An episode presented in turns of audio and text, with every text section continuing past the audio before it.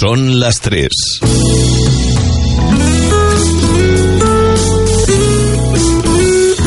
Radio Las Palmas FM.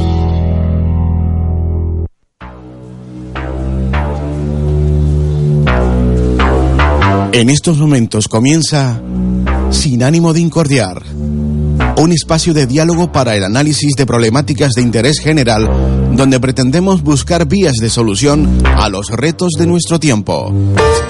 Sin ánimo de incordiar, con Xavier Parisi y Adolfo Padrón.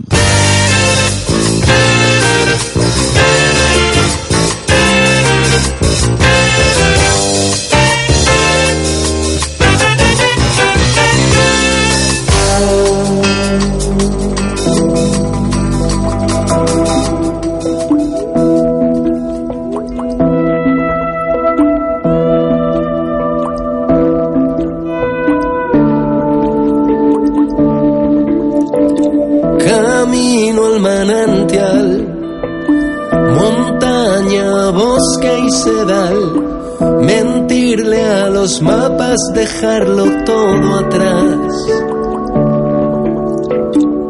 El río es un dios líquido, plata mojada, furia serena y calma desbocada. Si me faltas tú, no hay luz ni hay ciencia. Si me faltas tú, me ahogo en tu propia ausencia. Agua.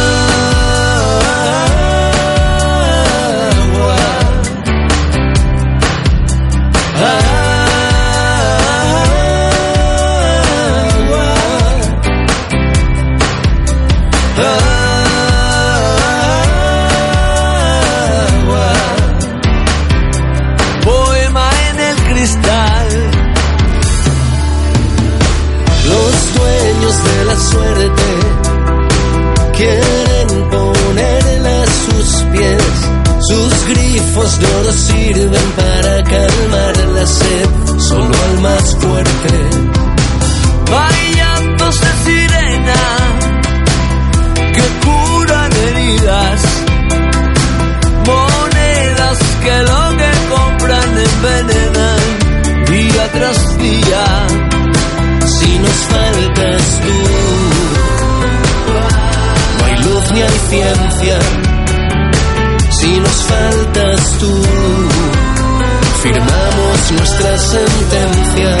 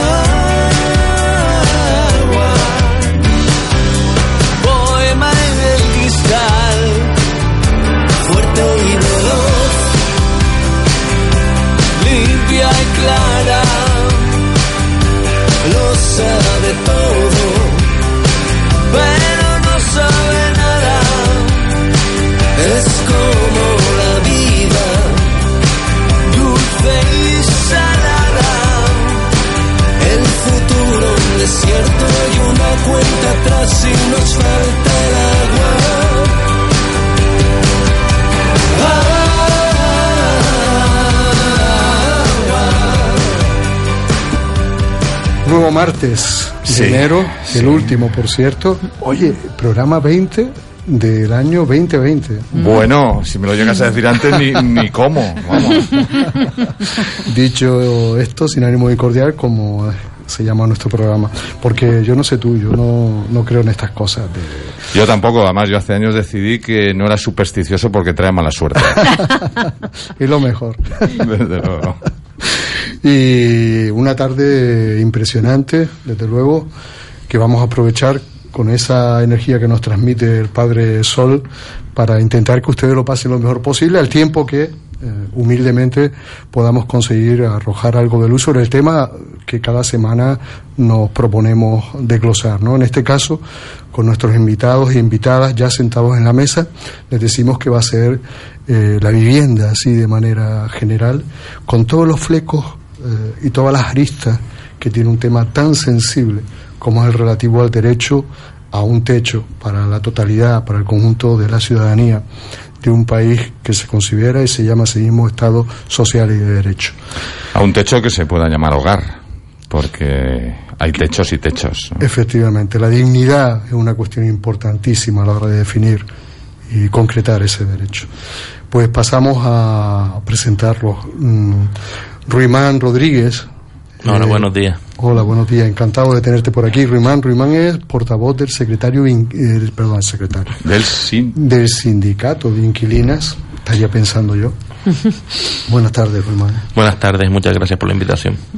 Eh, está con nosotros Conchi Monzón, ella es consejera de Arquitectura, Vivienda del Cabildo Insular de Gran Canaria. Buenas tardes, Conchi. Muy buenas tardes a todos y a todas.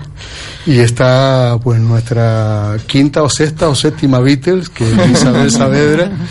Y por cierto, por segundo programa consecutivo, pues ayudándonos a, a que eso, a conseguir nuestro objetivo. Ha hecho doblete, ha hecho, doblete. Buenas tardes. Hola, ¿qué tal Isabel?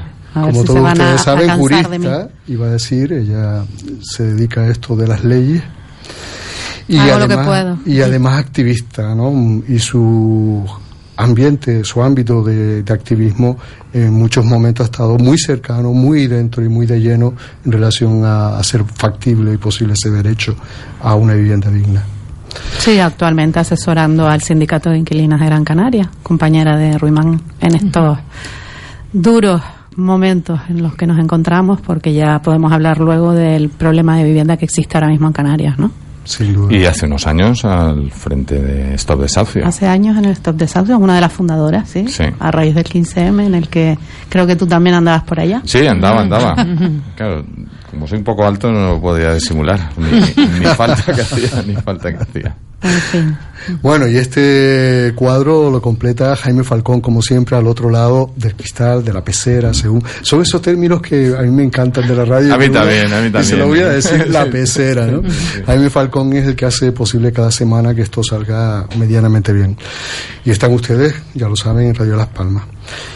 Vamos a empezar de lleno con el tema de la vivienda, pero queríamos, Sabi y yo, porque así somos y nos lo permitimos, marcarnos una editorial. Fíjate tú qué bien queda. Sí, sí, sí. Una editorial pastiche. Qué intrusos somos. De lo que haga falta. Estamos ya en la edad, tío. Estamos en la edad en la que nos permitimos esto y mucho más. Sobre tanto y tanto que un día como hoy se puede decir eh, en relación a la actualidad política, social.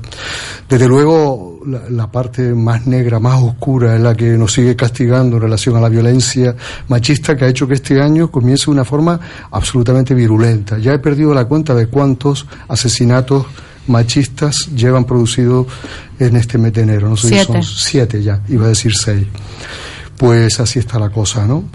Mm, y a todas estas la ONU plantea al Estado español que tiene que hacer algo más que hacer buenas eh, y, y, gruesas declaraciones de intenciones y ponerse el mono de trabajo para corregir lo que sin duda es inaceptable, ¿no? Probablemente cualquier otro motivo de asesinato habría causado una alarma social mayor. Si lo mm. comparamos con, con el terrorismo, imagínense cómo, cómo estarían todos los poderes mediáticos e institucionales preocupadísimos por, por, por una cuestión tan luctuosa como es que la gente pierda la vida. Sin embargo, seguimos eso en el, en el mundo, sobre todo de las declaraciones, frente a que nuestras congéneres pierdan la vida por los roles que les adjudican bueno los, los poderes de la sociedad y, y sus matadores en particular.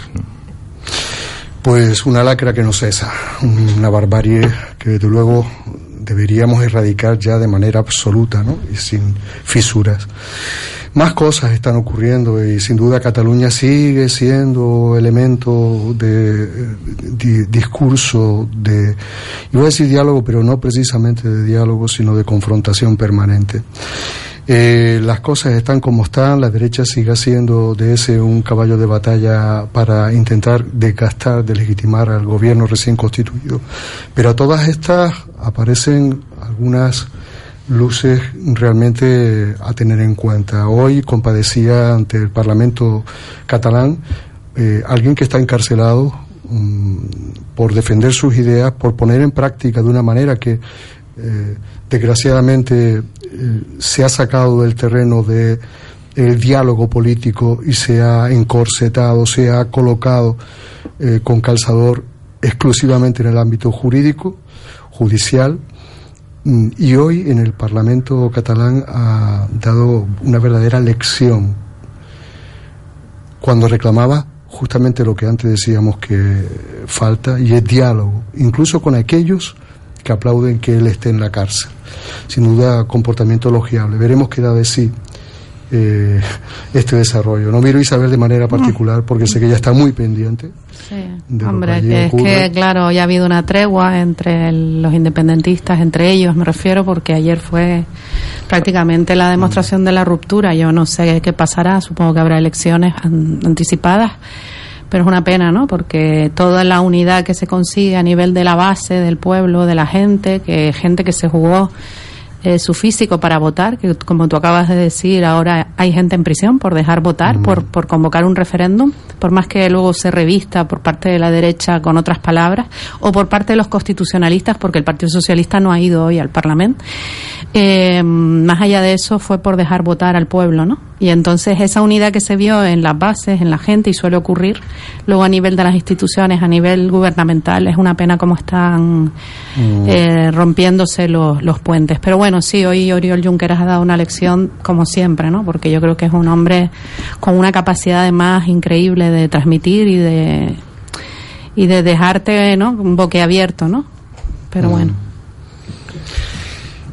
Y en un contexto más amplio de, de alarma, ¿no? Porque hablábamos también de que, de que una herramienta pedagógica que se denomina el reloj del apocalipsis, que es un, un baremo que, que un grupo amplio de científicos y algunos de ellos con premios Nobel eh, han creado para escenificar eh, los graves problemas de la humanidad y, bueno, la noticia, por supuesto, mm, metafórica, es que estamos a 100 segundos del apocalipsis debido a el deterioro de las condiciones de control de las armas nucleares y de su proliferación, el aumento de los riesgos vinculados al cambio climático y a la crisis medioambiental, y el crecimiento de momento inevitable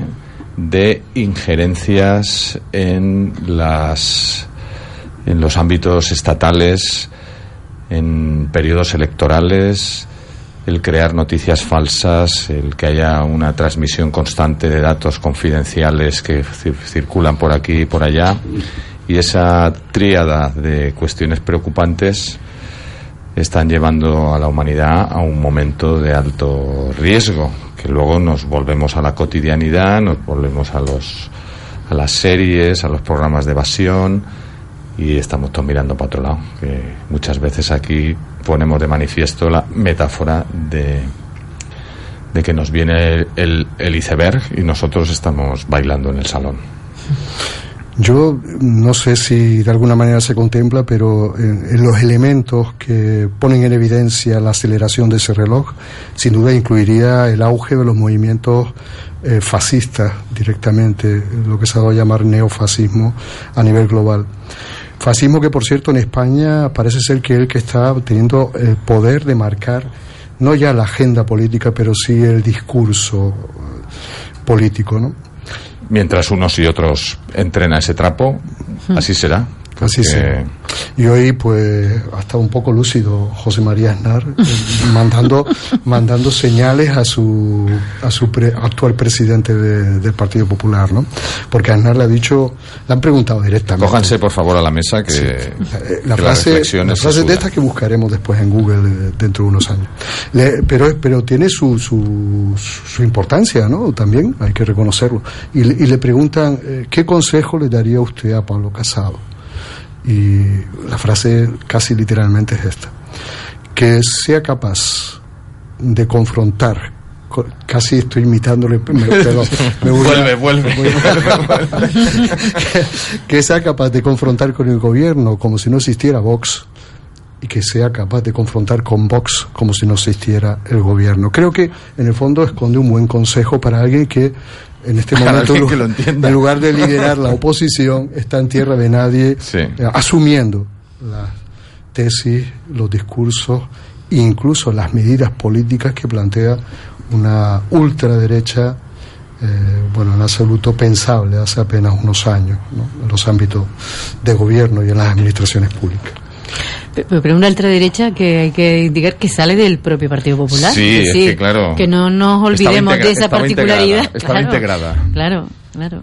Lo que no tenía la marca propia. Al final es, ver, exacto, que, que los líderes Abascal y toda esta gente vienen del Partido Popular, además con, con, no de cualquier manera, viviendo del Partido Popular y, y bueno, hay una parte que ha arrastrado y quizás esto, Pablo Casadora no sabe dónde ubicarse, porque al final no es un tema yo creo que cuando alguien tiene las cosas claras y tú tienes claro, y él cuando se presentó como secretario del Partido Popular tenía que tener claro cuál era el papel que quería que jugara él como comisión política dentro de su propia organización. Pero lo que nos damos cuenta es que esto es todo una situacionismo, ¿no? Un escaparate, ¿no? Un escaparate de ver dónde ese escaparate vende más. Entonces, como yo cómo hago mi escaparate, cuál es el marketing de mi escaparate para que al final tenga más compradores o más gente se acerque a, ¿no? Entonces, esto es lo que estamos viviendo, ¿no? El, estos bandazos que yo creo que ni él mismo lo entenderá, ¿no? Un día esté una situación y otro está diciendo lo, contrario, ¿no? O si me voy más al centro o me voy más a la, al extremo de la derecha, ¿no? En fin, esto es triste porque al final yo creo que la política tiene que ser mucho más que que ese escaparate de votos y de buscar tal, sino es de, de tener convicciones, de creerte lo que estás haciendo, porque si no nos creemos lo que hacemos, aunque nos estemos equivocando, que después la ciudadanía es la que juzgará, pero si no te crees lo que estás haciendo, yo creo que difícilmente se puede hacer política, sea del color que sea. ¿no? Yo el, el error que creo que hay en, suele haber en el, en el análisis, es que se cree que, que la ultraderecha surge ahora debajo de las piedras y no es real. Hay una derecha sociológica que es la que está nutriendo esta derecha institucional. Si ahora tienen una parte de las urnas es porque están teniendo tristemente una parte de las calles. Es decir, el discurso está calando y es algo que debemos de mirar a la historia para poder entender. Eh, Hitler tampoco surge de, de, debajo de las piedras, surge de la gran derrota de la Primera Guerra Mundial y en 1920 empieza ese movimiento.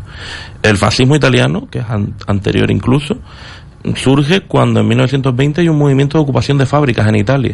Los obreros desesperados empiezan a ocupar fábricas y entonces eh, Mussolini, que es de origen socialista, coge ese descontento y lo deriva pues hacia la extrema derecha, la reacción. Y lo mismo es el franquismo. Surge de esa república con esos conatos revolucionarios y demás. Aquí tenemos el 15M, tenemos un movimiento feminista fuerte, tenemos la cuestión catalana cuestionando la, la integridad del Estado. Y entonces es cuando esta derecha, que ha existido siempre, no surge ahora de la nada, se Mm, desglosa del PP, del partido que históricamente ha votado y busca una alternativa más radical. Ya no necesita, mm, ya pueden mostrarse tal y como son, sin caretas. Es una derecha desacomplejada que habla directamente en contra de las mujeres, de los migrantes y, ese discurso, en vez de sonrojarnos, ahora cala. Ahora, incluso en los medios de comunicación, es un interlocutor válido llevar a un parlamentario de voz a hablar a un medio de comunicación. Antes, cuando se hablaba de un fascista, pues se, se causaba como mínimo cierta necesidad de, condenarlo al ostracismo. Ahora no, son interlocutores válidos y sus ideas llegan a la población y están llegando también porque la izquierda, desde mi punto de vista, no está sabiendo responder unas respuestas muy claras. Tres comidas al día, techo, necesidades básicas y libertad. Y eh, en esas se supone que este gobierno, y acabamos ese repaso a la actualidad, eh, debe tener, lo venimos diciendo hace muchos programas, algunas habilidades, algunas actitudes y destrezas que consideramos fundamentales. Una de ellas, desde luego, es la valentía para poner en marcha las medidas necesarias que de alguna manera combatan situaciones que para una gran parte de nuestra población resultan insufribles por más tiempo. Sin duda, políticas sociales, políticas para la gente. En relación a la, a la el derecho a la vivienda, pero también en, en, relación al derecho a la mesa, en derecho a la educación, en derecho a la salud, etcétera. Valentía, pero también pedagogía para poder explicar lo que hace. Y en algunos casos, y acabamos, porque como éramos pocos, parió Venezuela nuevamente, ¿no? y, y, es que vuelve en forma de boomerang, y vuelve en forma de boomerang quizás por los errores cometidos no hace tanto tiempo, cuando hubo demasiada prisa en reconocer a alguien que se autoproclama presidente de un país sin tener el reconocimiento de los votos, probablemente como, digamos, eh, encargo del sheriff americano, ¿no? Se le proclama algo así como presidente por encargo, ¿no? Yo no recuerdo el término, pero vamos, sería para sonreír si no fuera porque es una muestra más de ese neocolonialismo que, que, no ha desaparecido, que permite, por un lado, ufanarse de que, de que los estados son soberanos y, por el otro, matar al líder militar de un país, intervenir otro país, eh, nombrar como legítimo representante del Estado a alguien que no ha seguido los procedimientos eso sin entrar en el fondo, pero claro, en las formas es que es absolutamente escandaloso desde el derecho internacional que según qué país seas no hay injerencias y según qué país seas están todas las puertas abiertas para lo que se considera oportuno. Ya hace años que se dice que si Estados Unidos se aplicara las normas que él impone a terceros para decidir si son estados fallidos, si son estados terroristas, no aprobaría. Sí, y, por terminar con este tema, por lo menos por mi parte, solamente apuntar que luego ese complejo que para mí tiene la izquierda cuando gobierna, que es que mm, no se atreve a decir según qué cosas o a defender según qué actitudes. Lo hemos visto recientemente con el tema del ministro Ábalos yendo al aeropuerto a entre comillas, advertir a la vicepresidenta, que lo es hoy por hoy de Venezuela, por mucho que eh, no se le permita entrar en la Unión Europea, sigue siéndolo. Eh, cuando realmente es tan fácil como decir, eh, esto se llama diplomacia. Yo voy a recibir a la vicepresidenta de Venezuela a decirle que, bueno, que si se baja y, y, y, pisa territorio europeo, a lo mejor voy a tener que mandar a la policía a detenerla, pero eso no quita que no pueda. ¿Y, y ese ocultamiento por qué? Es que parece mentira que la derecha no tenga ningún complejo, la ultraderecha menos, desde luego, a la hora de defender sus postulados, y sin embargo la izquierda sí, y yo estos días me he visto defendiendo al ministro Ábalos, cosa que no hubiera pensado nunca, pero es que no me parece normal que ante esta situación se hable cada día del mismo tema e, en los medios, ¿no? A eso iba cuando hablaba de valentía, porque quizás este es el momento de, de reconocer nos equivocamos, en su momento ahora estamos haciendo lo correcto. Hay un, hay un paso cambiado que esperemos que sea solamente mientras se coge el buen paso, porque hasta la OCDE está haciendo declaraciones a día de hoy en las que dice que hay que volver a la cultura del trabajo digno, de los empleos de larga duración, porque estamos en una situación tan absurda como injusta en la que está desapareciendo cualquier expectativa de futuro para la generalidad de la población mientras los ricos son cada vez más ricos. Y ahora cuando empecemos a entrar en detalle de cómo vive la gente y de cómo se somete a, a esa zona de estar en ninguna parte y sin embargo está en el barrio de al lado donde tú vives en fin, yo creo que a través del tema de hoy nos va a volver a aflorar una y otra vez los derechos humanos, la incongruencia de un modo de entender lo político que no tiene que ver con el servicio al bien común y, a ver si sacamos algo en claro. Pues lo hacemos enseguida, una pequeñita pausa musical para ordenarnos nosotros y estamos con ustedes.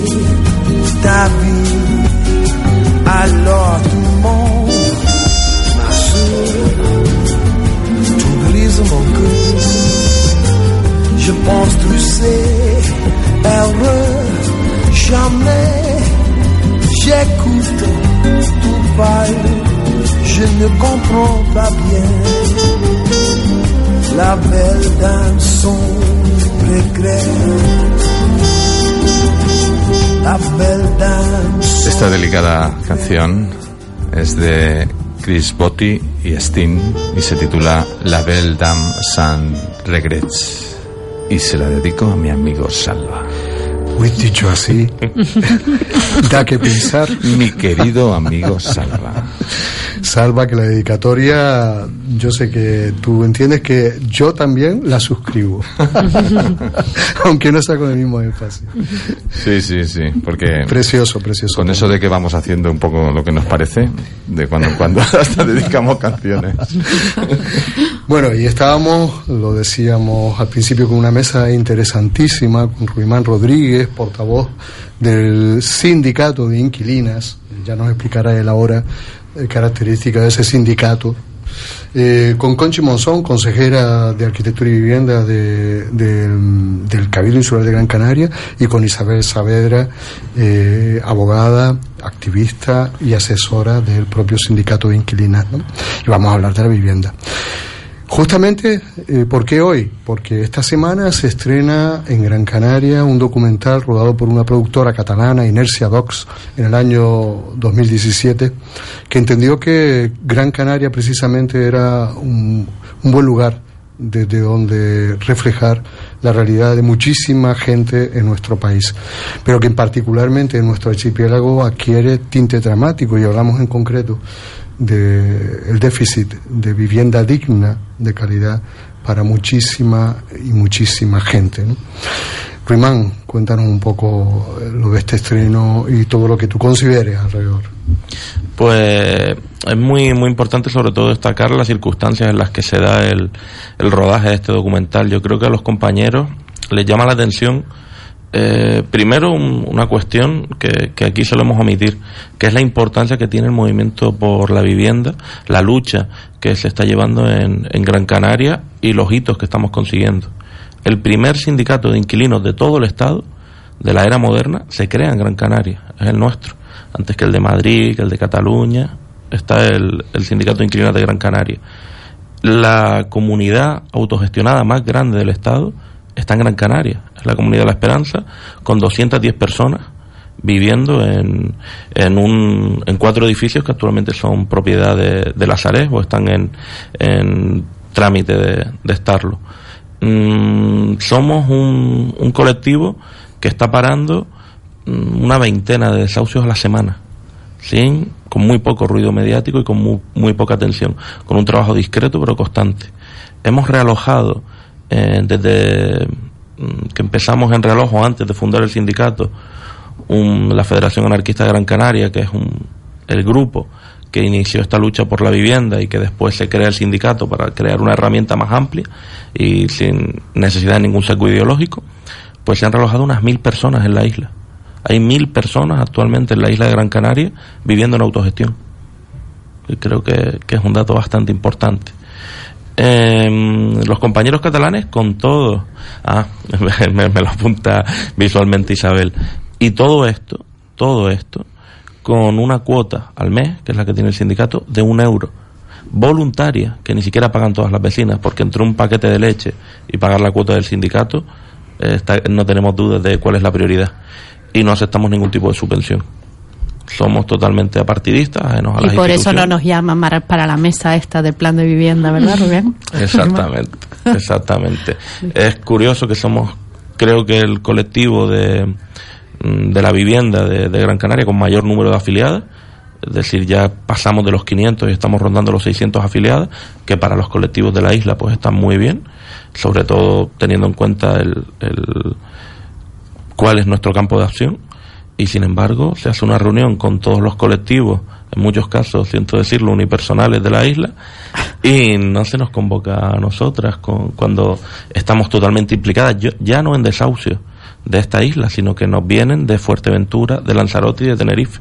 Mismo ahí, en estos días, creo que el 9 de, de febrero va a haber un desahucio en Ofra, de una comunidad de vecinos también en situación de ocupación, y nos están llamando nosotros los medios para ver si tenemos alguna información. Y estamos intentando contactar con los vecinos a ver si los podemos asesorar porque ya no hay ese tejido social que había después del, del 15M somos casi la, el último reducto la resistencia que queda. Y entonces estos compas catalanes ven esta realidad y con todo el tejido social que hay ahí en Barcelona ellos se dan cuenta de que lo que aquí está pasando es algo extraordinario de que no lo tienen allí siendo mucho más grandes, más recursos, más, más todo.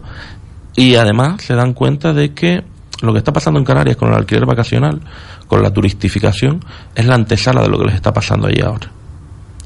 El, el, fenómeno mm, el, por el que de gentrificación, por el que las vecinas tienen que abandonar los barrios históricos donde han vivido toda su vida para que tengan acceso a la población flotante, allí lo están viviendo ahora, pero cuando ellos llegaron estaba incipiente todavía. Y entonces les interesó mucho lo que estaba ocurriendo aquí. Conocimos a Guille en 2016, cuando el alcalde de Guía se sacó un decreto de, de la manga para intentar desahuciar por vía municipal a los vecinos, algo inaudito, que yo nunca había visto. Em, se consiguió parar ese dislate eh, fuimos noticia a nivel nacional y entonces los compañeros pues vinieron, nos entrevistaron, les interesó mucho el proyecto, les enseñamos que aparte de la esperanza hay ocho comunidades más, muchas, algunas públicas y otras todavía no, hasta que le llegue el desahucio. Y, y quedamos en, en el verano del 2017 venir a, a, a que testimoniaran cómo era nuestra realidad. Y de ahí surge Precarista, yo la recomiendo que la vean el, el 31 de, de, enero, el viernes, eh, a las 8 en la Plaza del Pilar de Guanarteme. Tiene que ser en una plaza, obviamente. Pues ahí están todos invitados, la entrada es gratuita y, y podrán ver una película con una calidad que no es un, no es un trabajito hecho eh, de forma modesta. Es una verdadera película con, con muy bien narrada, muy bien contada, con mucha sensibilidad y creo que va a abrirle a mucha gente los ojos sobre la realidad que se nos está vendiendo detrás de los 23 grados por decreto, las palmeras y el sol, porque hay muchas más Canarias detrás y es una Canaria de miseria y de hambre que no estamos viendo. Y tú nos describes la, la factura de, del documental y, y cuál es el contenido. Explica para las personas que nos escuchan qué es la esperanza, ¿no? ¿Cómo, ¿Cómo surge y cómo resiste la esperanza? Porque estás hablando de que ya está prácticamente eh, colocada en el, en el banco malo, en el banco en el que, en el que se liquidan los, los pufos inmobiliarios de, de las constructoras y de, y, y de los bancos. Pues todo esto surge realmente a raíz de unos años después del 15M. Como tú recordarás, Xavi, en el 15M éramos un, algunos de nosotros un grupito de anarquistas díscolos y, y, revoltosos. Hacíamos un, una militancia social bastante convencional. Y un día nos dimos cuenta de que nuestro discurso estaba lejos de la realidad social canaria. Yo personalmente me di cuenta cuando unos compañeros hicieron un, entregando unos octavillas de no consumas Monsanto, no comas transgénicos, y por error se lo dimos a una persona sin techo que estaba rebuscando la basura. La persona me miró, me atravesó con la mirada y me di cuenta de que nuestro discurso no estaba en la realidad canaria. Entonces nos reinventamos, nos metimos en el tema de parar desahucios y en 2000, en febrero de 2013 contactamos con, con una constructora en quiebra y llegamos a un acuerdo. Eh, esa constructora estaba siendo objeto de robo, se lo estaban destrozando, tenía que hacerle entrega a Bankia de la propiedad supuestamente en breve, pero siendo el partido judicial de guía uno de los más lentos del Estado, pues ese breve podía ser cuatro o cinco años, pensábamos, ya van siete. Y llegamos al acuerdo de que nos permitiera realojar familias sin recursos y a cambio, pues le habilitábamos el inmueble, se cuidaba y demás. Ese fue el pacto. Metimos a las primeras 20 familias, eh, después nos enteramos de que el proceso judicial pasa de Bankia a la Saref, obviamente, y ahí es donde está ahora. Eh, no sabemos porque la nota simple no nos arroja más información, hasta qué punto ya es totalmente adjudicataria, no solo de la deuda, sino también de, de la propiedad del inmueble, y de las primeras 20 familias a las 76 que hay ahora. Eh, ¿Y en qué condiciones de habitabilidad? Pues el edificio en sí no tenía cédula de, de habitabilidad, estaba a medio construir, hubo que terminar bastantes instalaciones, pero actualmente son viviendas dignas. Hemos procurado, eh, mientras la, la, federación y después el sindicato eh, se ha encargado del realojo, de que todas las familias que entren cumplan unos requisitos. Tienen que entregar un certificado de, del INEN o de la Seguridad Social, también el de signos externos y el libro de familia que garantice que tienen una necesidad real. Y después se les pide un compromiso personal mmm, que contribuyan a ayudar a otras personas en su misma situación, que paren otros desahucios, ayuden a relajar y por último que, que no sean conflictivas y que posibiliten la convivencia. Actualmente la gestión de la esperanza la llevan los vecinos. Ya el, tanto la federación como el sindicato están desvinculados de la gestión interna porque entendemos que ese es el proceso, que ellas experimenten y, se autoorganicen. En la comunidad de la esperanza es como cualquier barrio de la isla, no hay que idealizar nada. Tiene los mismos problemas de convivencia que podemos tener en cualquier barrio obrero de la isla. La única diferencia es que aquí los problemas los tienen que solventar ellas. Si se rompe algo, aquí no va el ayuntamiento a ayudarle. Por ejemplo, el agua. El agua, que es un bien necesario y básico, el ayuntamiento de Santa María de Guía se lo niega el empadronamiento, que no es un derecho, sino un deber, una obligación. Estamos obligados a empadronarnos, incluso los indigentes se empadronan en los bancos en los que pernoctan. Pues a los vecinos de Santa María de Guía, de la Esperanza, se les niega, como si fueran ciudadanos de segunda. Y así llevamos años de reclamaciones que siempre se descartan por silencio administrativo. Si a ti te tratan como un ciudadano de segunda, Mm, lo lógico es que te indignes y que te enrabietes. Y sin embargo, en guía, los, los vecinos, dentro de, sus posibilidades, pues tienen la prioridad principal de sobrevivir, de llevar un plato de la mesa cada día y no puede decir el ayuntamiento que le haya dado excesivos quebraderos de cabeza, aunque se lo merezca. Permíteme que, porque yo conozco a Ruimán a raíz de que a los vecinos y a las vecinas, bueno, ya lo conocía de antes del INSEME, pero me refiero con el tema del sindicato, cuando a raíz de los vecinos y las vecinas reciben una eh, resolución, una notificación por parte del Ayuntamiento de Guía de que los van a desahuciar.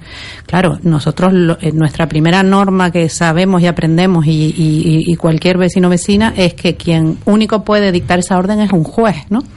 Y a raíz de eso, pues en, una, en un programa de la cadena SER nos conocemos y empezamos a mirar esto y tenemos incluso reuniones con el alcalde, ¿no? Y entonces, de una manera sorprendente, pues siempre ha habido un, un absoluto rechazo, que en este caso además yo creo que es un rechazo al, al pobre, al, al obrero, a, a la persona. Total. Claro, o sea, cuando uno en, en, su, en su municipio, en su, en su ciudad, lo que quiere es que haya una universidad, que haya una serie de, de edificios pues de residencia y atraer eh, capital, pues que haya este tipo de, de, de, comunidades autogestionadas pues no, no gustan, ¿no? Pero eh, parece sorprendente que pasados los años sigan estas personas sin agua, por más que hemos tenido reuniones con él, que le hemos presentado escritos y en definitiva es una denuncia que yo lanzo y sigo lanzando porque creo que hoy que se está planteando por parte de las instituciones, y aquí tenemos a una consejera, ¿no? Que a lo mejor ella puede transmitir esta idea, ¿no? Eh, que están preocupados por el tema de la vivienda, que lo único que se les ocurre es pensar en construir, construir. ¿Por qué no se llega a acuerdos con estos bancos, en este caso está judicializado, pero es muy fácil de resolver. Estoy convencida. Quedarse con esos edificios y ponerlos en alquiler social, ¿no? Es algo que llevamos diciendo desde hace un montón de tiempo. Y incluso por parte de la Sareb estarían encantados porque lo que quieren es vender y quitarse los edificios. Ellos no quieren seguir con esto mucho tiempo. Pero sin embargo vemos una falta absoluta de, de escucha, ¿no, Conchi? En eso, eso sí me preocupa. Me preocupa y te lo lanzo de manera clara, ¿no? Uh -huh. El por qué por parte de las administraciones, y ahora no, no hablo del Cabildo, hablo más bien del gobierno de Canarias, con esa mesa que ni siquiera llamó al sindicato de inquilinas, eh, solamente se habla de construir vivienda, pero ¿por qué no buscamos otro tipo de, de, soluciones, de alternativas habitacionales que se están poniendo en marcha en otras ciudades, en otros países incluso, ¿no? Y nada, era solo por apuntalar eso.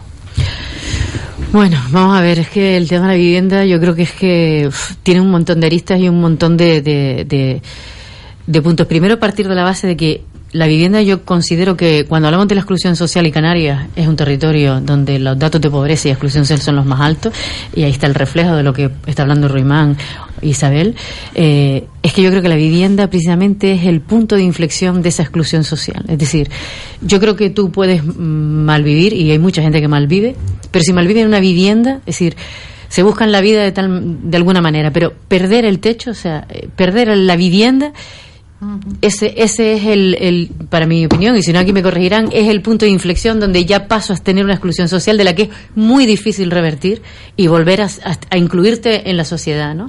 Aquí hablaban de, de, más del rechazo en general de la población, de, de, gente que lo está pasando mal cuando esta situación nos puede pasar a cualquiera, en cualquier momento nos podemos quedar con la precarización del empleo que hay, con, con, con, con las situaciones de, de paro, en cualquier momento nos podemos quedar en una situación de impagos, de tal, en que nos veamos en una situación muy complicada y que podamos perder incluso pues, nuestras viviendas, ¿no? Yo creo que eh, partir de esa base, de esa realidad, de ser conscientes de que esa es la realidad que tenemos. Y después, es verdad que las administraciones, es decir, yo la vivienda, y lo tengo que ser sincero, yo llevo de, de agosto, de cuando asumo la responsabilidad del, del área de vivienda en en el Cabildo de Gran Canaria, que además es un consorcio que está agrupado por varios municipios y el propio Cabildo.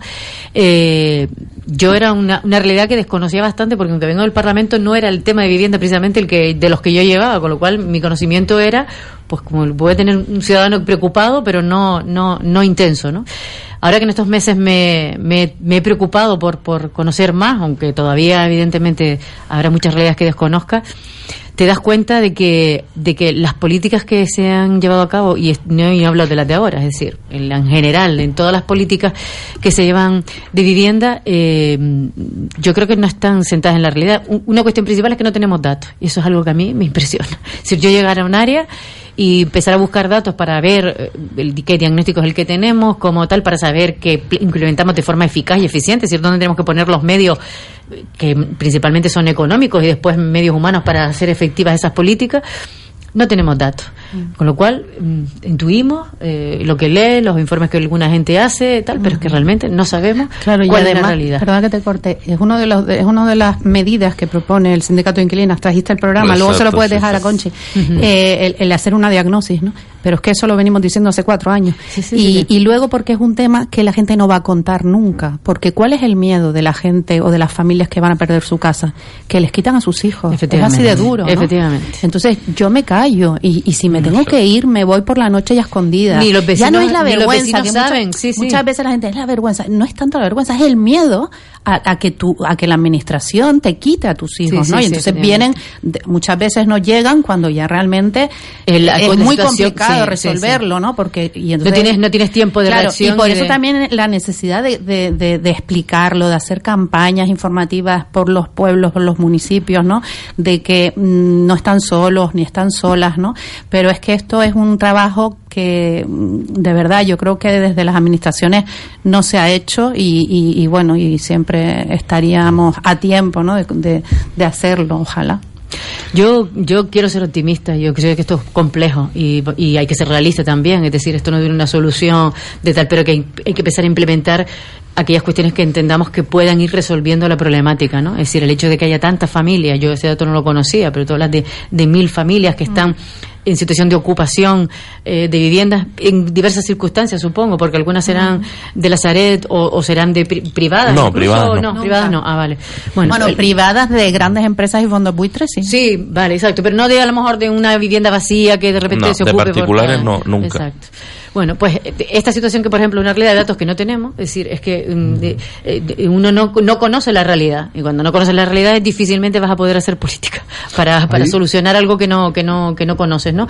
Yo hablando un poco del plan de vivienda porque ya comentaba el tema de la de, de, de la cesión de suelos por parte de los ayuntamientos, incluso del cabildo para construir vivienda.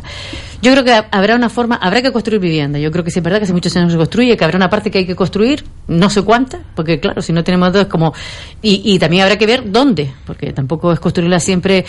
Y desde luego, eh, no hablamos de que, mm, como tú comentabas a veces en los municipios, el rechazo incluso de propios vecinos, cuando tú ves el- la planificación, el plan territorial de, de la planificación de cualquier territorio, el rechazo de, de vecinos donde se van a hacer viviendas públicas. Eso también hay que decirlo porque es así, es una realidad. La gente no quiere que le pongan una vivienda de alquiler social de gente eh, pobre cuando Ni un centro de inmigrantes, Ni- pero es que exactamente, eso, no, no. eso nunca puede Pero- la política ceder a eso. No, no, por supuesto. Pero ya, pero yo vuelvo a lo mismo que ya ni siquiera, fíjate, porque y no y no voy a ser yo aquí diga la inmigración, pero es que vamos a ver, mm, el hacer viviendas sociales no es que te venga gente, es decir, son personas. Hay una estigmatización. Exactamente. Yo creo que es que hay un estereotipo. Es decir, Sí, yo lo sí, que vengo, un- quiero decir con esto un es tópico como la copa de un Sí. pino. Efectivamente, efectivamente. Es decir, que parece que construir una vivienda con un alquiler social que es un alquiler asequible a las personas, que es que tenemos, si, si desde el punto de vista de la vivienda ponemos ese prisma, es que tenemos una cantidad de población que no puede acceder a vivienda, entonces que todos son personas...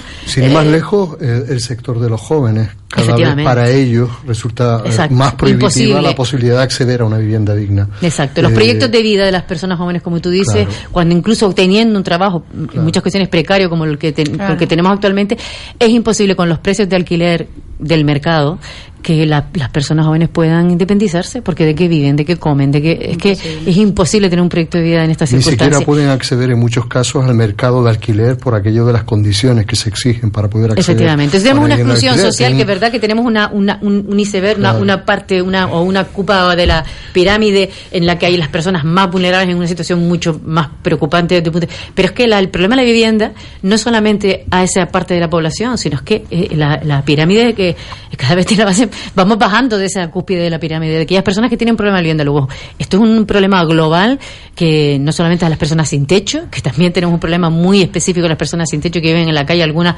durante años y, y, y nos dice Caritas que hay gente con menores viviendo en la calle, decía Isabel, ese miedo a, que, a perder a los hijos, cuando sabemos que cuando a ti te quitan la custodia de tus hijos, la comunidad autónoma tiene que pagar a una ONG o a la quien, quien gestione en este caso los centros de, eh, de, de que acogen de forma inmediata a los menores eh, tienen un coste que es bastante elevado. Yo ahora no lo tengo en la cabeza, pero creo que viene rondando casi los mil euros por, por niño. Pues con ese dinero la familia Efectivamente, efectivamente. Te solucionaríamos hasta con mil euros para un alquiler de los que de los que están en el mercado, ¿no? Y tú dices, ¿cómo es posible que yo separe una familia?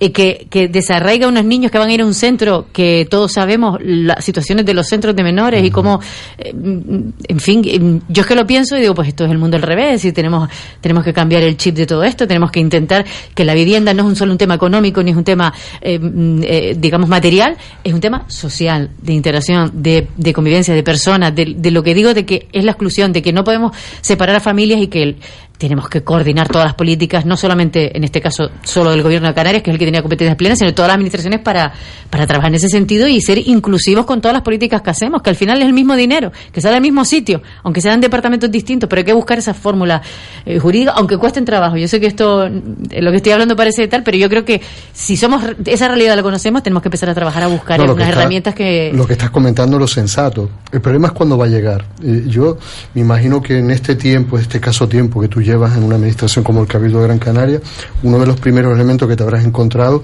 es el choque competencial entre los distintos niveles administrativos. Efectivamente. Por ejemplo, el desconocimiento de la gestión que se hace en municipios como el de Guía, en este caso, sobre una realidad tan concreta. ¿no? Eh, el elemento competencial, el elemento información, pero también la ausencia de un proyecto eh, una planificación. digamos, coherente y global de Canarias Claro. frente a No tenemos plan de vivienda. No tenemos. Y no tenemos plan, Plan de vivienda. integral de vivienda. Sí, tenemos este pacto que, bueno, yo, vamos a ver, mm, lo he comentado, aquí lo puedo decir abiertamente. Yo creo que nadie puede no firmar un pacto por el derecho a una vivienda digna y adecuada. Un pacto, pues evidentemente, decíamos, el hasta Vox lo firmaría. por supuesto.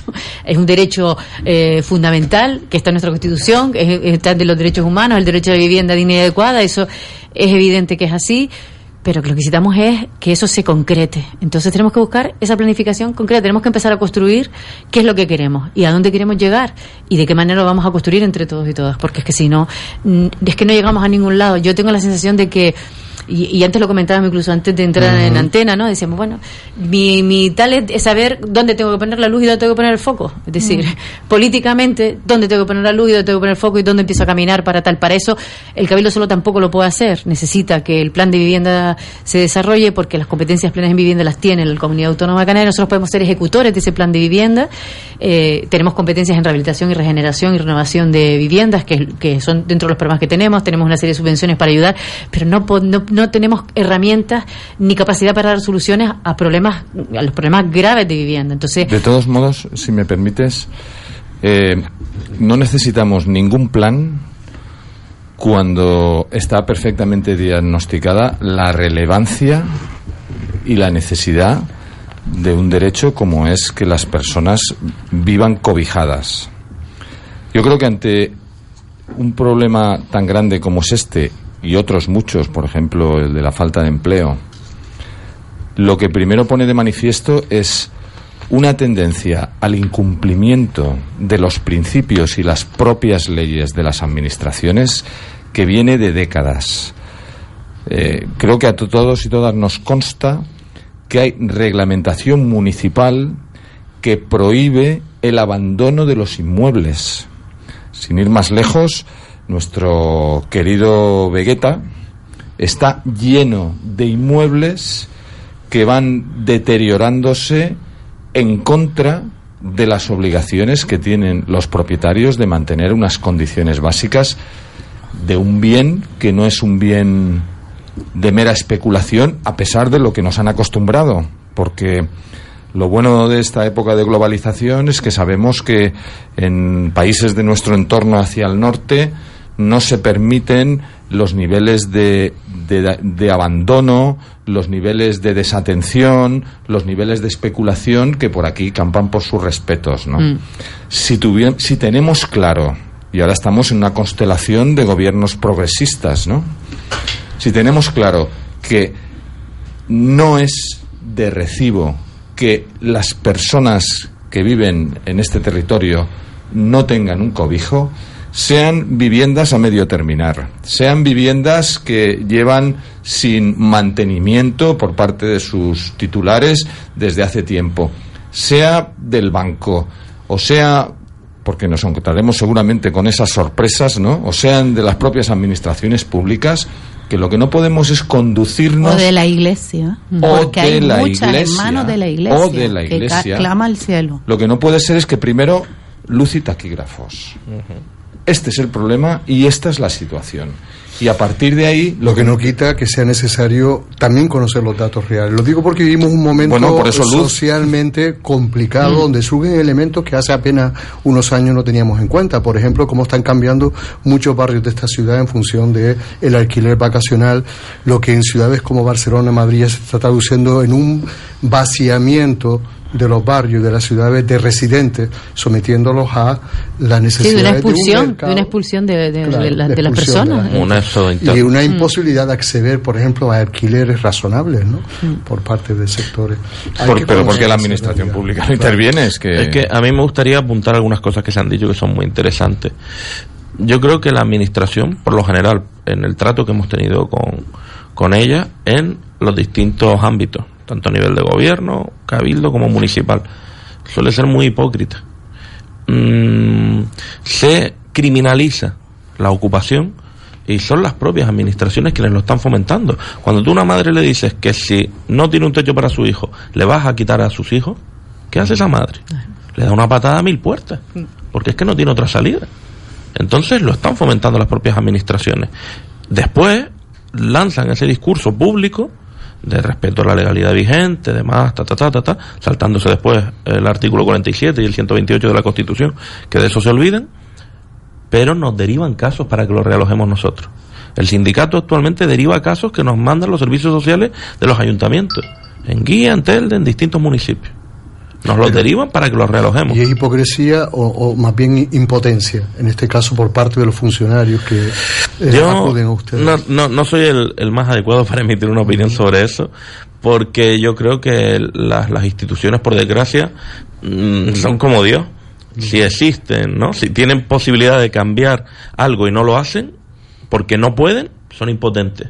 tendrá que sustituirlas a otra cosa. Y si no lo hacen porque no quieren, son malvadas. Tampoco nos sirven. Entonces, creo que hay que, creo que sí tienen recursos suficientes. Si nosotros estamos relojando a mil personas sin un duro, ellos que tienen todos nuestros recursos podrían hacer mucho más. A mí, mm, las casas que nosotros, en las que nosotros estamos relojando a estas personas, siempre son viviendas de bancos, siempre de entidades financieras, de fondos buitre, Goldman Sachs y demás. Tenemos varias comunidades en manos de Goldman Sachs. Em, son comunidades semi-construidas o semi-destruidas. Las terminamos de construir nosotros. Ponemos nosotros lo- las habilitaciones mínimas para que la, para la vida sea digna. Eh, terminamos las tuberías para que puedan poner cubas de agua. Si eso lo hacemos nosotros, sin un duro, siendo cuatro matados, las instituciones pueden hacer mucho más. Entonces, ese, ese discurso a mí no me vale. Mm, después hay, hay otra circunstancia. Tenemos 138.000 casas vacías en Canarias. 138.000, esos son datos oficiales. Del 2011, ¿eh? Los Sí, sí, sí, de datos 2011 porque no se ha vuelto ni tal, a saber cuántas son ahora. ¿Por qué no se reúnen las tres administraciones, hacen un estadillo y miran cuántas de esas están en manos particulares que quizás no pueden habilitarlas, no tienen recursos y por eso las están ahí abandonadas? ¿Y cuántas de esas no? Están en manos de la Saref, de Bankia, entidades semi-nacionalizadas, porque Bankia es una entidad de facto nacionalizada con un 60% de capital público y la con un 40, 45, em, que hacen por, esa, esa por mucho menos se preside un banco privado. Sí, exacto. menos Mira, él, él- él comentaba los datos, que es verdad que son 2011, pero en este mismo pacto, que no sé si ustedes lo, lo han podido leer, el, el documento que, que- que nos transmitieron, bueno, en el preámbulo precisamente habla de esos 78.000 datos, aunque no los pone, pero son datos del Istat del 2011. con lo Está cual en la ley de vivienda, en el pero, preámbulo. Sí, pero eso cada 10 años es cuando se hace, lo nuevo, o sea que, que el 2021 será cuando tengamos nuevos datos. Eh, pues también te dice que esos son datos más recientes porque son los datos que maneja, en este caso, el Instituto Canario de Vivienda, de cuántos son los demandantes de vivienda. Y te dice que son 17.000. 17.000 de 138.000 viviendas vacías. O sea, uno lee eso nada más, Claro. está en uno de los párrafos y dice, bueno, Algo no cuadra. Efectivamente. Va- Vamos a construir vivienda, que yo no digo que no haga falta, que a lo mejor sí tenemos que construir, pero sobre todo vamos a movilizar la vivienda vacía.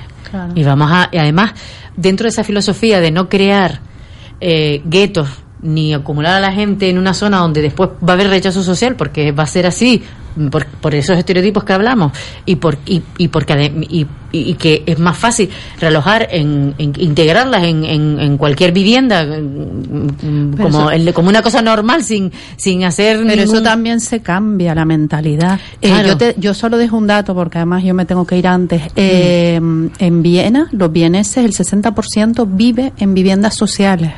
¿Vale? Y es una cosa muy Claro, natural. porque lo social no Una- es el una- estereotipo que tiene una persona aquí. una persona sola que vive en una vivienda en Viena social no paga más de 6.000 euros al año es que estamos hablando Estamos- sí. de además eh, una ciudad pues con un alto nivel adquisitivo comparado con es quiero decir es verdad que hay una parte de, de, de quizás de, de falta de coordinación de las administraciones pero también yo estoy con Ruimán que hay una parte de de falta de voluntad política. Hasta ahora, desde luego, no la ha habido. Es verdad que durante 10 años no se ha hecho una sola vivienda social. Cuando hablo de hecho, es construida. Pero es que nosotros en el sindicato nos hemos dado cuenta que no hace falta ni siquiera construir vivienda social. ¿Qué pasa? Que hay un negocio detrás por parte de las empresas también constructoras. Porque es que, vamos a ver, aquí No, no, sí, hemos nacido mueve, ayer. sí, sí, sí. claro, y aquí hay un, un Y grupo inmobiliario empleo muy de- potente que quiere que se construya. Entonces, Mm. cuando uno dice que ya no se construya más, claro, se ponen, se, se ponen las manos a la cabeza porque eh, después te venden, ellos crean empleo, que en, en Canarias especialmente mucho eh, trabajador vive de la construcción. Entonces, yo no voy a decir que no haya que construir ninguna, pero sí creo que primero hay que analizar lo que tenemos. Si el sindicato de inquilinos tiene mil, más de mil personas realojadas en viviendas abandonadas, o, o- o judicializadas con las que se podría, repito, llegar a acuerdo con esos propietarios, estarían encantados de quitarse el problema de encima y los juzgados, ya ni te cuento, quitarse todos esos problemas de encima, pues ¿por qué solo pensamos en construir, construir, construir? ¿No? Bueno, pensamos en construir, construir, construir, porque no hay el mínimo interés de que el trabajo y la actividad económica esté vinculado a los intereses generales, porque hace ya mucho tiempo que lo que hay que hacer es rehabilitar. Eso da trabajo por un tubo el Sí. sector de la construcción, o sea, Y hay mucha vivienda inadecuada. y o hay sea, mucha vivienda, que hay con que gente que adaptar vive incluso a los nuevos parámetros de vivienda inteligente, vivienda sostenible, eficiente energéticamente, o sea que que la mayor, o sea, Mira, hay no necesitamos seguir haciendo obra nueva, lo que tenemos es que rehacer lo que está mal hecho, rehacer lo que se ha dejado caer, Renovarlo. reconstruir eh, cascos históricos, o sea, y, Y además- trabajo por un tubo. Pero mira, yo- yo apuntar, eso sí. Habría que hacerlo dentro, insisto, de eh, la coherencia con un plan global, no solo en Yo- relación a, a- a la vivienda, sino el modelo de ciudades, el modelo de sociedad que queremos generar. Pongo como ejemplo Barcelona y, y- y la declaración de emergencia climática le sirve no solo para tomar medidas que reduzcan así eh, directamente los niveles de CO2 vía reducción del tráfico en las ciudades, sino que se plantea cómo controlar la edificación eh, dentro de su de su término municipal, cómo eh, em, peatonalizar grandes espacios del centro urbano. Por cierto, en ciudades como Las Palmas de Gran Canaria y en lugares tan concretos como el Istmo, particularmente Guanarteme, mm, hay una cierta inercia de que hay que aprovechar cualquier espacio que quede libre para levantar un edificio eh, sin ningún tipo de coherencia, insisto, con ese plan general de, de modelo de sociedad. Y no estamos en un momento, Conchi, de oportunidad en cuanto a que teóricamente en municipios como Las Palmas de Gran Canaria, en el Cabildo y en el gobierno de Canarias debería haber y en el Estado ahora. de hecho una sintonía Sí, importante sí, para sí. sacar adelante ese. Hombre, yo, por ejemplo, dentro de ese pacto mm, eh, que veo en el gobierno estatal, que porque los planes de vivienda vienen de un plan estatal para después caer en el plan eh, mm, autonómico y después, como digo, antes hablaba de las competencias. Eh, entonces, claro, al final mm, nosotros no podemos hacer lo que no somos competentes para hacer. Entonces, tenemos que contar con el gobierno de Canarias para poder hacerlo. Yo quiero ser optimista, y de hecho quiero serlo porque yo creo que, que no vamos a solucionarlo con varitas mágicas, pero tenemos que empezar a implementar y, y, esto es mucho de pedagogía de hablar, porque antes comentaba, fíjate, cuando hablamos de la política bien todo lo que afecta, hablabas de la especulación, que la RIC, que estamos hablando del régimen fiscal de Canarias, que la RIC permita que las empresas y que tal desgraven sus impuestos para comprar vivienda, es que ese ejemplo, entonces estamos haciendo, ¿qué estamos haciendo? La- antes hablaba de la hipocresía de la política, pero es que ya es una hipocresía, o sea, estamos haciendo lo contrario. Entonces, evidentemente tú tienes que quitar esa, ese tipo de, de, de, de- de incentivos fiscales. Tú no puedes grabar de, tus impuestos, no puedes dejar de pagar impuestos porque estés invirtiendo en vivienda para Exacto. especular con ella. Entonces, ¿qué estamos haciendo? Vamos a ver, como personas, como sociedad, aquel que tenía un dinero, ¿qué hacía con el dinero? ¿Y qué hace con el dinero? Sí, sí, invertir. en- Ladrillo. Sí, sí, Ladrillo, ladrillo. comprar Invertir en tal porque eso crece. Eso es, todo, es decir, dentro de esa hipocresía social Sí. que tenemos todos, es que todos hemos especulado con la vivienda porque era una forma o de ahorro para los pequeños o una forma de inversión y ganar mucho dinero y dar un pelotazo de repente para los grandes inversores y la- los grandes tenedores de vivienda, que esta es una de las medidas que, por ejemplo, a nivel estatal se va a tener en cuenta. Por supuesto, hay que tener en cuenta los grandes tenedores de vivienda. Porque no es que yo tengo una vivienda y tal, y tengo dos, o tengo una segunda vivienda, porque económicamente tal. No, no, estamos hablando de los grandes tenedores, estamos hablando de, de los bancos más de Azaré, pero que además esas viviendas ya no son de los bancos, sino que las han vendido a fondos buitres, que tú dices, bueno, ¿y para qué quiere un fondo buitre? Pues para especular, porque ¿para qué quiere ese fondo buitre la vivienda? Entonces, yo cuando aquí estamos hablando de edificar y decimos, no, pues, pues hay que comprar, hay que hacer un trabajo de campo precisamente con esa vivienda, para movilizar esa vivienda, porque la administración la puede comprar ¿cómo? Mediante una licitación de un concurso público, la gente te la ofrezca, no puedes comprar de otra manera, porque los procedimientos de la administración son los que son y el Bueno, manejo tam- del dinero también público. lo podría pagar con los cromos de todo el dinero que no han devuelto de los rescates bancarios. Bueno, pues ver, ese sería a lo mejor una, un- claro, una, una negociación que tendría que ser, bueno, pe- pero, sin descartar, pero bueno, ya te digo, en la administración, por ejemplo, yo, Cabildo, yo quiero ejecutar plan de vivienda cuando lo tengamos en ese pacto que después desemboque en un plan y digo, bueno, yo no voy a, no voy a construir, lo que quiero, comprar vivienda vacía, quiero movilizar esa vivienda vacía, que además para ser vivienda pública, el que tiene que cumplir con unos cánones determinados que te dice la ley, pero que también podemos cambiar la ley, quiero decir, es que todo va asociado a, a cuál es el camino, por eso decía lo del foco. Yo primero tengo que saber cuál es la luz y foco y cuál es mi destino, mi objetivo y a dónde quiero llegar para construir ese camino para llegar a aquello. Y si en ese camino tengo que cambiar la ley de vivienda, tengo que cambiar, pues no tendremos que ponernos todos de acuerdo para que todo se conjunte, porque es que si no, mm, estamos dando palos de ciego, no sé si yo me estoy explicando. Sí. Vamos, vamos a ir entrando a saco en cuáles tienen que ser las prioridades, por tanto, de la correcta política en relación a la vivienda a partir de ahora, pero lo hacemos después de la publicidad por aquello del dinero. ¿Necesitas hacer una página web? weblaspalmas.es. ¿Quieres desarrollar una aplicación móvil? weblaspalmas.es. Ponte en manos de la empresa líder en Canarias en diseño web y desarrollo creativo. Visita nuestro estudio y te asesoraremos sin ningún compromiso. Pon tu proyecto en buenas manos. Entra en weblaspalmas.es. Esto es local, esto para las islas, esto para península y lo demás para extranjeros. Se acabaron tus problemas. Llama a General Courier, mensajería y transporte urgente. 902-196-287. General Courier. Controla tus envíos a través de nuestra web en generalcourier.es. Exclusiva zona clientes. General Courier, Grupo de Coexa. General Courier, 902-196-287. Llama ya. General Courier. Si buscas una solución en marketing digital, tu solución se llama Ocra. Publicidad en redes sociales, revista digital, fotografía profesional, cobertura de eventos. Ocra. www.octaviocraus.es. Contacta con nosotros en las redes sociales y en el teléfono 608 91 42 38. Ocra, partner oficial del grupo Radio Las Palmas. Criterium Media es la empresa de confianza para tu imagen profesional y empresarial. Eventos privados y corporativos, publicidad en medios, publicidad exterior, diseño web, audiovisuales, merchandising y vinilo profesional. Somos especialistas en la producción artística y conciertos de todo tipo. Más información en criteriummedia.com y en el 611 020267. 611 020267. Recuerda, antes de tomar alguna decisión, ten criterium. Xavier Parisi, Adolfo Padrón, sin ánimo de incordiar.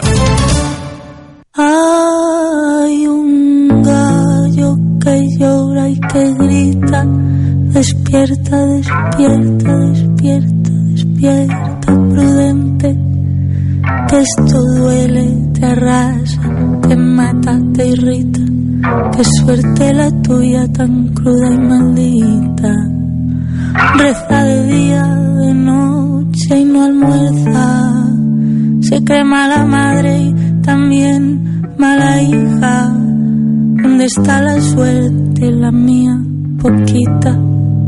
Alguien se lo da y después se lo quita y no hay tanto pan, pan, pan, no hay tanto pan, pan, tanto pan, pan, pan, no hay tanto pan, pan, pan. Unos son grandes y otros valientes, unos traicionan y otros son fuertes. Despierta Mercedes, Jaime y Patricia, Tomás, Martín, Juan, Lola, Pablo y Cristina. Esta gran culpa no es tuya ni mía.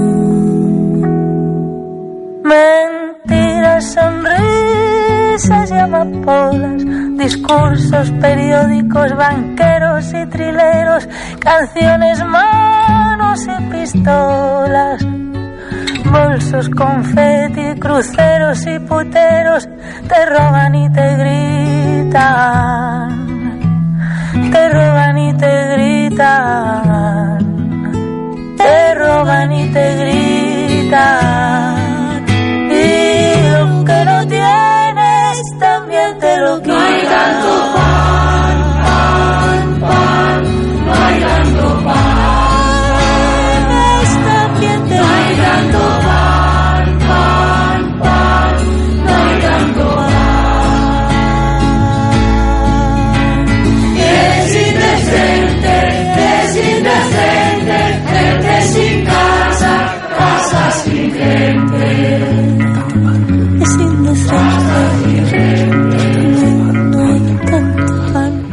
dice Silvia Pérez Cruz y lo piensa muchísima gente entre la que nos incluimos. Es indecente, es indecente.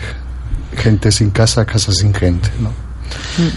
Yo creo que los objetivos tienen que estar claros para poder tener una hoja de ruta mm, realista y aplicable. La vivienda, yo, yo sé que esto a lo mejor suena muy duro, pero creo que es lo que hay que hacer y que tiene que adoptarse esa resolución con valentía. Tiene que estar fuera del mercado, como está o debería de estar sanidad y educación. Es un bien de primera necesidad que debe de garantizarse. Mientras se considere un activo financiero con el que ganar dinero, mientras ese sea el modelo, es imposible solucionar el problema de la vivienda. Mm, tenemos que, y está en, nu- en nuestras manos, se puede solucionar. Tenemos que tomar medidas realistas para poder paliar el, el- grave problema que estamos viviendo. Estamos con 900 desahucios por trimestre. 900 eh, familias que se van a la calle y que no están teniendo ningún tipo de, de solución. Mm, construir vivienda pública, construir, construir, tenemos unos límites demográficos y geográficos que impiden la construcción sin edie. Entonces, teniendo tantísimas casas vacías, teniendo tantísimas casas semiconstruidas, repito, hay que intentar que aflore. Hay que intentar en las zonas especialmente tensionadas, que son nuestros barrios obreros históricos, que ahora le están interesando mucho al sector eh, turístico, limitar el precio del alquiler. Tomar esa resolución valiente. Mm, Todos esos, esos prejuicios de si se mm, limita el precio se va a descontrolar, el mercado se regula solo, es mito, es- eso, eso es, es- es una estupidez. El mercado es incapaz de regularse solo, es una fiera salvaje que si no lleva correa devora lo que sea. El mercado es incapaz de regularse. Solo tiene un objetivo, el apetito, el hambre, la voracidad. Lo que hay que intentar es que en esa zona un, un alquiler en una zona obrera no pueda pasar de como está pasando ahora. Tenemos mm, zonas en, en San Cristóbal donde ya hay alquiler vacacional. Alquileres de 900 euros. Alquileres de 900 euros en, en, en barrios obreros. ¿Quién paga eso? Tenemos desahucios. Esta, el, me gustaría aprovechar esta ocasión para decirlo. El 14 de febrero tenemos un desahucio en Ginamar. Menuda fecha, sí, menudo regalo de San Valentín, ¿no? Pues el 14 de febrero tenemos un desahucio de una madre con una niña, de una entidad inmobiliaria, una constructora, que se niega a renovarle el contrato porque va a ceder la vivienda a la Saref y quiere entregarlas limpias, vacías, y no quiere renovarle el contrato de alquiler, em, que era un alquiler de 350 euros. Va, creemos que la Saref ahora, si pone después ese inmueble a- otra vez a, lo saca al mercado, va a mantener ese alquiler de 350. Entonces, em, hay que limitar el precio del alquiler. Mm, hay que poner una tasa de que cualquier nueva construcción privada se destine el 40% a parque público de vivienda. Porque tenemos un 3% de parque público de vivienda en el Estado español. Un 3%. Países como Alemania, Holanda tienen un 40%, teniendo una renta muchísimo más alta que nosotros. Entonces, hay que ampliar ese parque, pero no construyendo, sino obligando a que se destine parte de todo lo que se construya a, a ese parque. Mm, tenemos que intentar que el modelo de alquiler sea el vitalicio, que es algo que aquí nos choca mucho, pero es que la gente tiene que tener derecho de por vida a tener un techo que le cubra. Hay que intentar que ese sea el modelo, sobre todo en, en, en- en vivienda pública. Debemos de dejar de, de que la vivienda pública quede sujeta a la compraventa. Cuando se, se vende mm, y se compra vivienda pública, perdemos todo. ¿Qué es lo que ha pasado hasta hace poco? Que era una parte de- de- del, parque público de vivienda estaba puesto, sujeto a, los vaivenes del mercado y se podía comprar y vender, y enajenar y abandonar. Tenemos casas muy mal adjudicadas eh, por parte de, de y a familias que las tienen abandonadas, a familias que las subarriendan a otras familias, a familias que incluso las venden. Y nos encontramos con desahucios de, de personas que han ocupado esas viviendas que llevan a lo mejor 8, 9, 10 años abandonadas. Creo que esos son los retos que tenemos en- ante la mesa. Y, que no se me olvide, regular el alquiler vacacional en suelo residencial. Porque hasta ahora el gobierno de Canarias lo ha querido regular solo en, en suelo turístico, para defender el lobby hotelero. Y aquí donde nos afecta, donde está fastidiando a los vecinos, donde les duda. está echando de su casa, es en suelo residencial. Y es ahí donde hay que limitarlo. Entonces yo creo que está muy claro. Este es el programa del sindicato que yo suscribo. Sé ¿Cómo- que cómo- puede parecer muy difícil, pero... ¿Qué, ¿Qué, dice Conchi respecto a Bueno, ese tipo yo, yo estoy muy de acuerdo con claras? muchas cosas que ha dicho. Hay otras que es verdad que es que, mm, eh, vamos a ver, está claro, yo lo, yo empezaba antes con ese dato, diciendo, mi- mm, viviendas vacías, dato de 2011, que ahora no sabemos cuántas son, pero posiblemente más, porque en estos años, mm, pues bueno, hemos Sí. tenido, eh, ha sido un cambio tortuoso con, con, con mucho más pérdida de vivienda, eh, y tenemos 17.000 solicitantes de vivienda.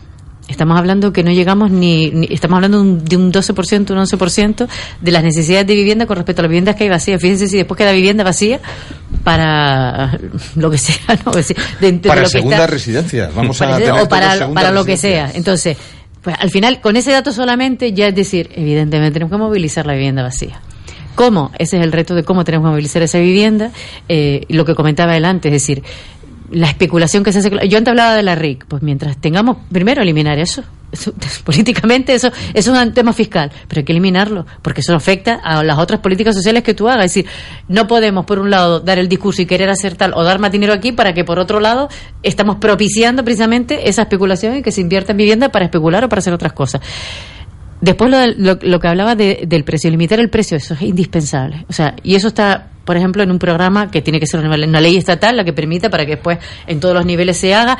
Además, con un estudio serio y concienzudo en cada zona y en cada localidad, porque no es lo mismo en el centro de tal que en las zonas de tal. Es decir, ese índice eh, que se haga de una forma eh, clara y concienzuda de que, mm, bueno, según las zonas tenemos que tener una limitación del precio. Y no creo que con eso estemos. Eh, no sé cómo exp- expresar esto. Es decir, cuando hablamos de viviendas, por ejemplo, de propiedades de particulares que alquilan, ellos lo que lo que la gente quiere es que se- el- si, si la tiene para alquiler porque tiene una segunda vivienda y tiene otro- su vivienda habitual en otro sitio o vive en otro sitio y tiene una vivienda aquí, lo que quiere es alquilarla para tener una renta, para que le ayude a mantenerla y mantener una vivienda. Eso lo, eso yo creo que lo podría asegurar la administración. O sea, la administración podría eh, hacerse cargo de esas viviendas y para que estas Mm. personas la incluyeran en una bolsa de vivienda, aseguráramos tal, rehabilitáramos lo que estuviera que estar y, y, y las mantuviéramos. Yo creo que eso para la familia una renta digna de una vivienda adecuada, sin precios desorbitados, sino lo que lo que vale, pero asegurando que la vas a tener. Yo creo que eso es una medida que, te- que, se te- que sí se podría implementar. Ahora, lo que tiene que hacer la administración es la vía de cómo localizar esas viviendas, de cómo ponerlas en esa bolsa, de, de, de que los propietarios, poner de acuerdo al propietario con la propia administración para que conozca lo que puede hacer la administración, porque yo creo que esos esfuerzos eh, se han hecho en, en muy pocos niveles, o sea, se ha hecho hace años, creo que sí se hizo, y si no me corrigen los que llevan más tiempo en este tema, pero pero después eso se abandonó y no, y no se ha vuelto a hacer. Y después los grandes tenedores o los bancos a mí no me cabe en la cabeza, yo no logro entender cómo un banco eh, vacía las viviendas para que suba el precio, porque después ¿quién se la va a alquilar?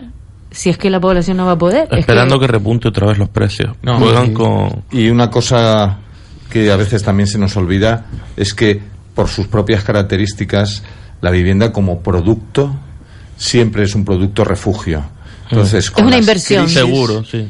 Con Sí, las se crisis, revaloriza. lo que cambia es el tipo de comprador, no es que no se compra. Sí, Entonces, sí, total. claro, esas, esos topicazos que nos han soltado del equilibrio del mercado, que si sube mucho, luego ella baja, No. como si estuviéramos hablando de- del zorro del Ártico y de los gremlins, ¿no? Que si te comes mucha presa, luego te vas a morir de hambre.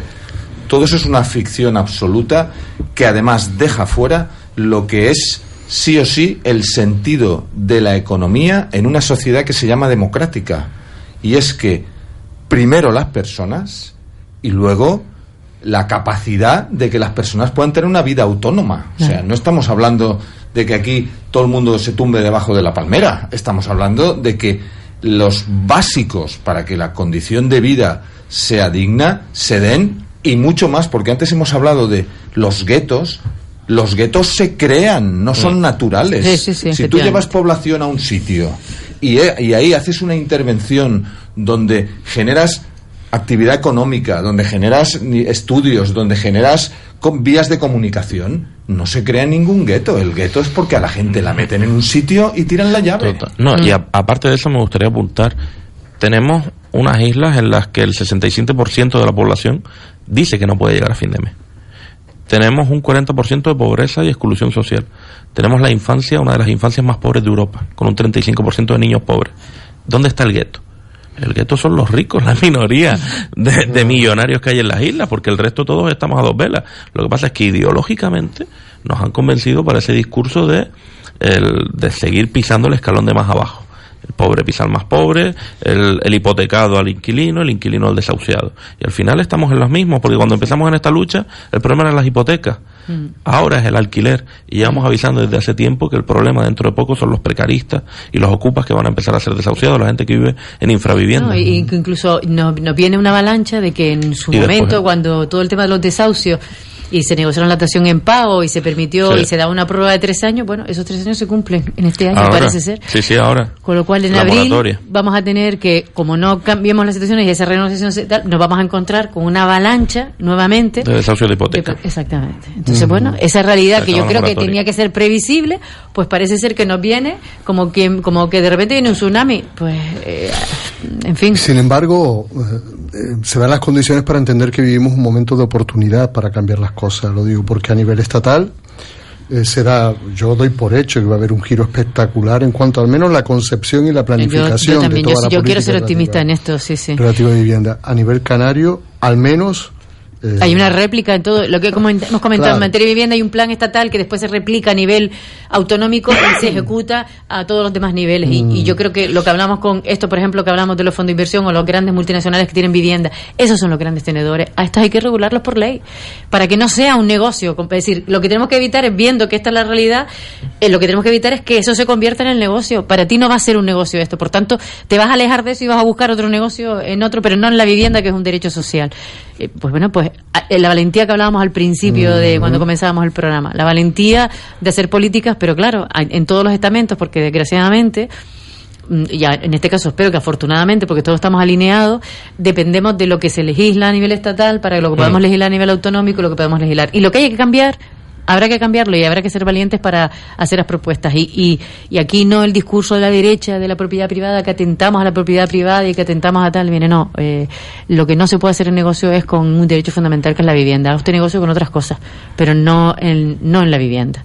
Y Váyase a un banco a ver cuánto le da de intereses ahora en, en tal, pero no lo invierta en la vivienda como un, un, un sitio donde enriquecerme y como un fondo de inversión, que es realmente lo que son, incluso para bueno para la gente que poderosa, la gente que tiene y que invierte en eso, porque ahora ya ni los bancos dan intereses y hay otro tipo de inversiones que no que no lo dan, ¿no? Entonces bueno, ese- Eh, pro- y probablemente, como decía Fito, el tomarlo como una ventana de oportunidad y volver a una concepción de la política no reducida a lo tecnocrático y a lo gerencial es lo que le devolverá la dignidad a la política, porque una cosa son las competencias y otra cosa es la caja de resonancia y de transmisión de las necesidades de la ciudadanía en todos los ámbitos de las Mm. administraciones.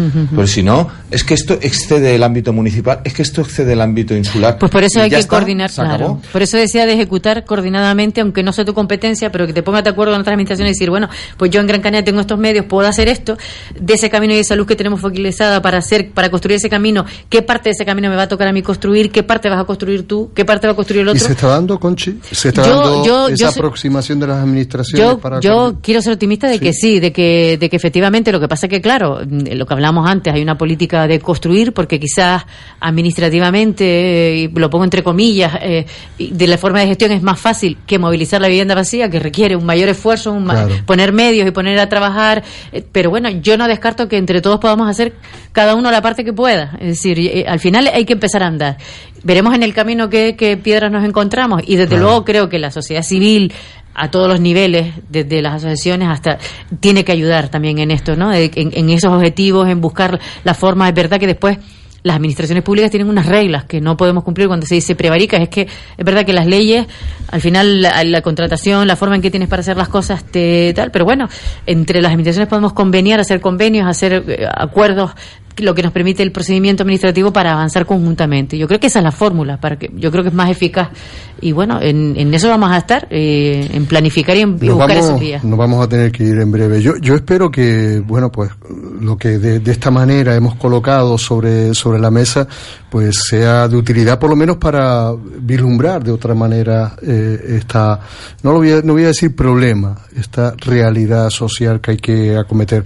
Fundamentalmente para que no aparezcan luego los que se marcan tantos con los que llenar las urnas, ¿no? Y, y hablando de, por ejemplo, si soy presidente del gobierno, habiéndolo sido previamente, construiré 10.000 viviendas en Canarias, por ejemplo, ¿no? Que eso siempre es como muy goloso lanzarlo así, sino realmente eh, ofrecer a la ciudadanía un proyecto eh, y demostrar que se quiere cumplir. Yo, un- una cosita, eh, me gustaría que no dejáramos pasar el cierre del programa sin recordar lo del viernes, pero querías añadir algo, ¿verdad? Sí, muy breve. Eh, yo creo que a nivel estatal hace falta reformar la ley de arrendamientos urbanos ya, inmediatamente. No puede ser que el precio siga siendo libre a disposición del casero. No ya tiene que guardar una relación con el IPC como lo guardaba antes de que el PP derogara la, la antigua LAU, sino que es que tiene que guardar una relación con los ingresos del inquilino. Aunque parezca una quimera, es lo que hay que hacer. El alquiler tiene que guardar relación directa con los ingresos del, del inquilino. Y después la bolsa de vivienda, que es algo que propone el sindicato, está en manos de las, eh, de las administraciones hacerlo. Al, al, al tenedor particular, al, al pequeño tenedor, la el incentivo. Pon esta vivienda en alquiler social, el- las administraciones te van a responder como avalista, eh, vamos a, contribuir para que si hay un caso de impago, ahí estemos nosotros respaldando y vamos a permitir que estas viviendas pasen a formar parte del régimen de alquiler social. Y a los grandes tenedores, palo. Si a los otros el incentivo, esto es el palo. Aunque se llega a la expropiación, que sé que aquí parece muy tal, pero es que esta gente no puede tener, mm, so- lo- consideramos grandes tenedores de vivienda a gente que tiene más de 3.000 viviendas. ¿Qué hace esta gente con más de 3.000 viviendas en las manos? ¿Entiendes? Jugar al Monopoly. Yo me gustaría quedar con una idea muy clara, que es que el derecho a la propiedad privada no puede estar por encima del derecho a la vida. Nos vamos a tener que marchar y El nuestro- 31. El 31, este viernes, les esperamos en la Plaza del Pilar, Guanarteme, eh, a las 8. Vengan todos, están invitados a ver Precaristas, la crónica de la lucha por la vivienda en Gran Canaria. Eh, Conchi, Ruimán, muchísimas gracias. Nuestro, nuestra intención es ayudar desde la pedagogía, porque en todo esto mucha pedagogía, insistimos siempre, hace falta para explicar y para eh, despojarnos de algunos miedos. Por cierto, nos vamos a despedir eh, con un grupo. Miro a Xavi porque, ¿sabes? Se llama- Será me- porque yo he sido batería de rock o algo así. algo así, Monsieur Periné. Y que, y que a cual se lo tome como quiera, pero la, que la.